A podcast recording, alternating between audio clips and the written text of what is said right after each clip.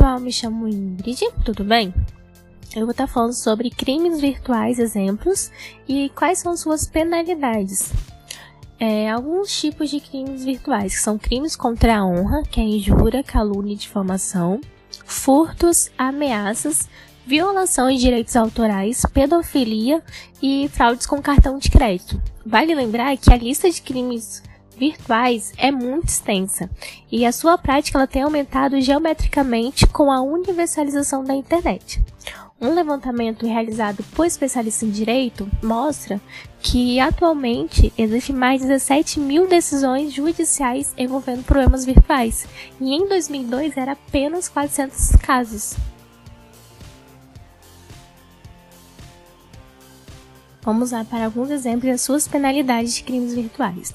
É, no nosso artigo 147 do Código Penal, fala sobre ameaça, que ameaçar alguém por palavra, escrito ou gesto ou qualquer outro meio simbólico de causar-lhe mal injusto e grave, a pena é detenção de um a seis meses ou multa.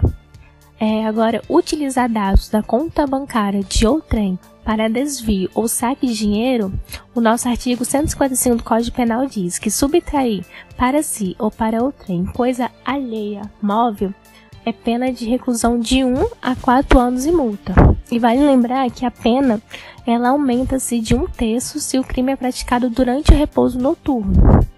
E se o criminoso é primário e é de pequeno valor a coisa furtada, o juiz ele pode substituir a pena de reclusão pela de detenção e diminuí-la de 1 a 2 terços ou aplicar somente a pena de multa.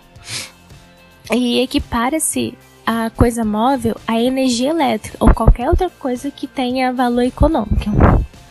É, comentar em chats, e-mail e outros de forma negativa sobre raça, religiões e etnias é preconceito ou discriminação, está lá no artigo 20 da lei é, número 7.706 de 1989, que diz assim: praticar, induzir ou incitar a discriminação ou preconceito de raça, cor, religião ou procedência nacional tem pena de reclusão de 1 a 3 anos e multa.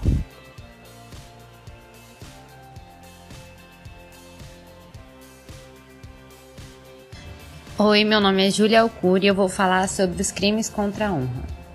Qual o significado de honra? Ainda que material, é valor inerente à dignidade humana. São conjuntos de atributos morais, físicos e intelectuais à pessoa que lhe conferem autoestima e reputação. Quando tratamos de autoestima, falamos de honra subjetiva. A reputação está relacionada com a honra objetiva. A honra objetiva pode ser compreendida como o juízo que terceiros fazem acerca dos atributos de alguém. A honra subjetiva é o juízo que determinada pessoa faz acerca de seus próprios atributos. A calúnia e a difamação atingem a honra objetiva, a injúria atinge a honra subjetiva. São todos crimes formais, pois ainda que a lesão ao bem esteja prevista, não é necessária, bastando que o meio seja relativamente idôneo, ou seja, capaz eventualmente de atingir o resultado.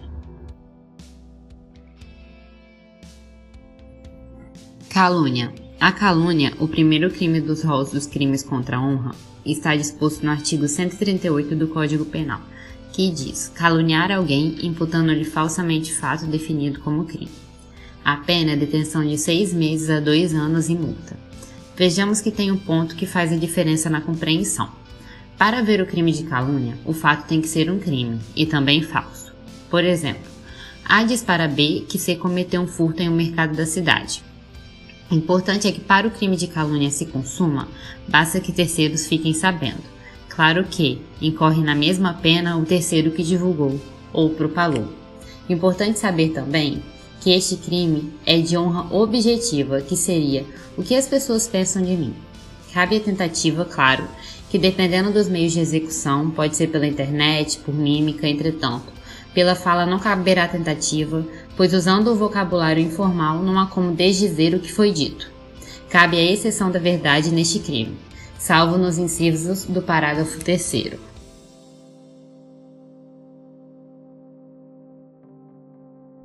Difamação. a difamação, o segundo crime do rol, está disposto no artigo 139 do Código Penal, que diz: difamar alguém, imputando-lhe fato ofensivo à sua reputação. A pena é detenção de três meses a um ano e multa. Este crime se difere minimamente da calúnia, por isso é importante ter atenção. A difamação é a famosa fofoca, que se consuma quando a difamação chega ao conhecimento de outrem que não a vítima. Outra diferença da calúnia é que na difamação, o fato sendo falso ou verdadeiro constitui o crime, pois a finalidade é denegrir a reputação de outro. Por exemplo, chegar nos ouvidos de alguém que fulana de tal saiu com o prefeito um dia antes do concurso da cidade. Neste crime, em minha opinião, cabe a honra objetiva, lembrando que é o que as pessoas pensam de mim, e também a honra subjetiva, que é o que eu penso de mim mesma. A honra subjetiva atinge principalmente o interior da pessoa. Caberá tentativa também, dependendo dos meios de execução já abordados acima, e a exceção da verdade só saberá se o ofendido for funcionário público e a ofensa tem alguma relação com o exercício de suas funções.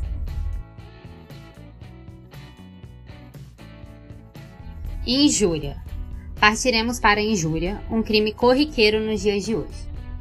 Podemos dizer que a injúria é o menos grave do rol dos crimes contra a honra existentes no Código Penal. Porém, pode se tornar uma infração grave se atingida a raça, a etnia, a religião e etc. No artigo 140 do Código Penal, dispõe que injuriar alguém, ofendendo-lhe a dignidade ou o decoro. A pena é detenção de 1 um a 6 meses ou multa. Por exemplo, chamar uma pessoa de burra e incapaz nas atividades profissionais.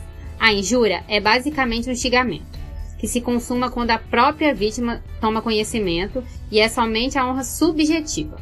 Entretanto, este crime possui situações em que o juiz pode deixar de aplicar a pena quando, por exemplo, houve uma provocação ou no caso de retorção imediata. Caberá tentativa dependendo dos meios de execução e não cabe exceção da verdade.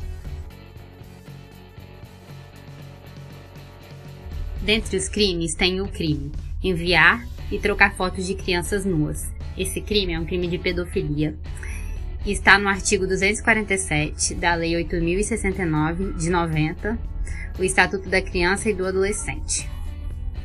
No artigo 247 fala: divulgar total ou parcialmente sem autorização devida por qualquer meio de comunicação nome, ato ou documento de procedimento policial, administrativo ou judicial relativo à criança ou adolescente a que se atribua ato infracional.